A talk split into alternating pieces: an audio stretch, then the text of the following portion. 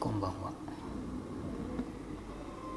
えーさっきですねこっちの時間で9時過ぎに、えー政府の、えー発表があって、えまあ、ここのとこほぼ毎日ですね、え9時になると、え危機管理委員会という組織から、まあ、記者会見という形でいろんな発表があるんですけどもだいたい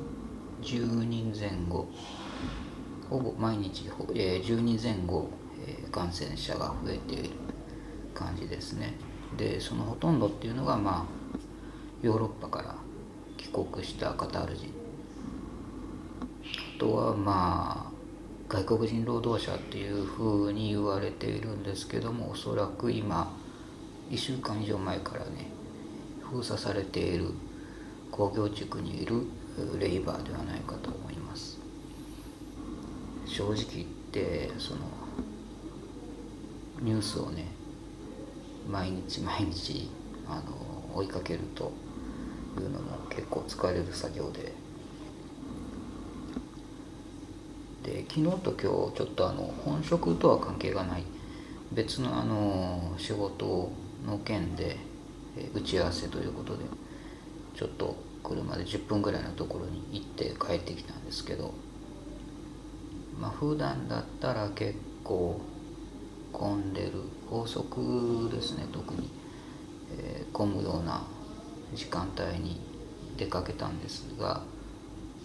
まあ結構、えースムーズに走ってまあ渋滞はまあなかったですけども、まあ、ただそのいつもの時間帯で考えると確かに車は少なかったですけども政府があのなるべくなるべくですね。政府がなるべく家にいましょうと。家にいてくださいと。呼びかけている中であの車の量っていうのはちょっとまだ、えー政府の意向というか考えが伝わってないんじゃないかなと。来週あたりもう少し厳しいですね。移動制限が入るんじゃないかなっていうふうな感じがしますね。えー自分個人に関して言えば、えーもう今週の頭からずっとリモートワーク。まあ特にあのやるような仕事というのはなくてですね。まあ本職はあの写真を撮ることなので当然現場に行かないと写真を撮るという仕事はできないわけですね。で現在その、えー外部からあるいは国外から、えーゲストが来てね面会のあの撮影をしたりということもまずないのでまあ普段通り朝新聞の PDF をチェックして、まあ、関連記事を